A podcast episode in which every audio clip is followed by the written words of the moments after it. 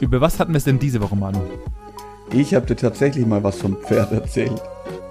ja, das ist richtig, ja. Der arme, arme, das arme, arme Vieh. Der wird jetzt einfach nur noch als Wurst irgendwo äh, unterwegs sein. Nee, nee, nee, nee, nee. Der hatte ja ein schönes, erhol, äh, erholsames Leben vor allem. Spaß hat er viel gehabt auf jeden Fall. das ist richtig, ja. Der will bestimmt richtig. nicht in der Lasagne enden. nee, absolut nicht. Dann hast du mir noch was erzählt, du hast äh, einfach was gekauft, ohne mir irgendwas im Vorhinein Bescheid zu sagen.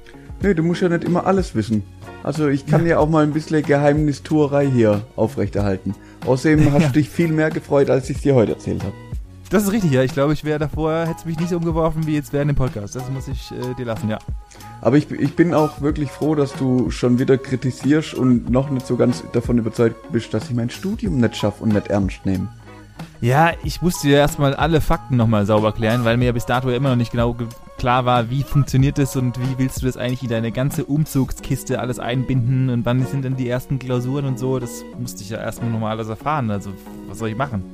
Ja, wie ich das alles da reinkriege, weiß ich auch noch nicht. Bis jetzt habe ich es auch noch nicht geschafft.